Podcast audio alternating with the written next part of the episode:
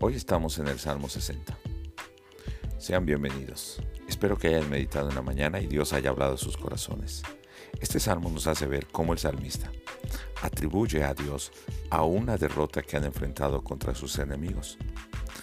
Se supone que en el norte ellos estaban ganando contra Siria, pero en el sur fueron derrotados, y aún ellos atribuyen esta derrota de parte de Dios.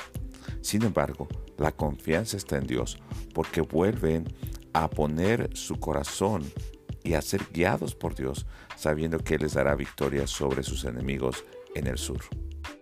Así que la oración del salmista es pedir que Dios traiga sanidad y restauración, así como Él ha provocado la herida. Ora de tal manera que sus amados, aquellos que le temen, el pueblo de Dios, sean librados y escuchados nuevamente por Dios. Así que, reconociendo que les ha castigado, también reconoce y pone su confianza en que Dios nuevamente les guiará y llevará en la guerra, que ahora ellos son el cetro, el báculo de justicia o de poder de Dios.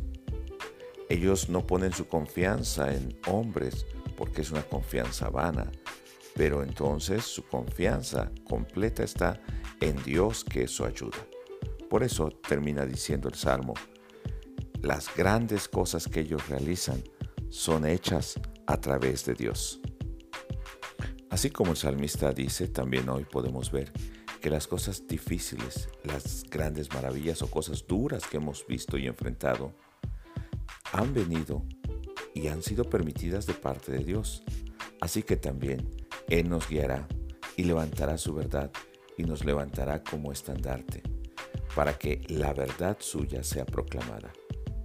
Es tiempo de que confiemos en el Señor y que oremos pidiendo que así como hemos sido heridos, seamos restaurados nuevamente, que nuestros corazones, que nuestras familias sean reunidas nuevamente en el temor de Dios como ese pueblo que ya no pone su confianza en los hombres, sino únicamente pone su confianza en Dios.